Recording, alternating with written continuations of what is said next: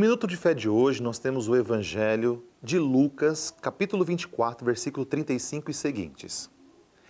Eles, por sua parte, contaram o que lhe havia acontecido no caminho e como tinham reconhecido ao partir do pão.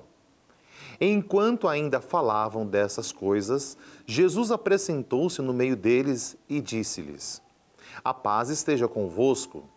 Perturbados e espantados, pensaram estar vendo um espírito. Mas ele lhes disse: Por que estáis perturbados? E por que essas dúvidas nos vossos corações? Vede minhas mãos e meus pés, sou eu mesmo. Apalpai e vede, um espírito não tem carne nem ossos, como vedes que tenho. E dizendo isso, mostrou-lhe as mãos e os pés. Mas vacilando, eles ainda, e estando transpassado de alegria, perguntou: Tendes alguma coisa para comer?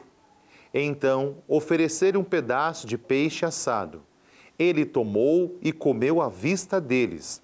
Depois lhes disse: Isto é o que vos dizia quando ainda estava convosco.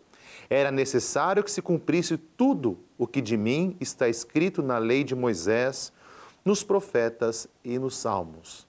Palavra da salvação. Glória a vós, Senhor. Hoje, a palavra de Deus nos diz que o Senhor entra aonde estão ali os apóstolos e deseja a paz. Alguns santos vão dizer para nós, alguns comentários bíblicos, diz para nós que quando Jesus diz a paz esteja convosco, Jesus como que tira a vergonha, como que ele tira o medo que eles estavam sentindo. E naquele momento, ao tirar o medo, Jesus também tira a dúvida, comendo e bebendo com eles, mostrando que ele realmente havia ressuscitado em corpo e alma. Portanto, não se perturbe o nosso coração. E eu te pergunto hoje, o que tem perturbado o seu coração? Quais são os seus medos? Lembre-se, Jesus, ele vem para curar os nossos medos, as nossas feridas, as nossas dores.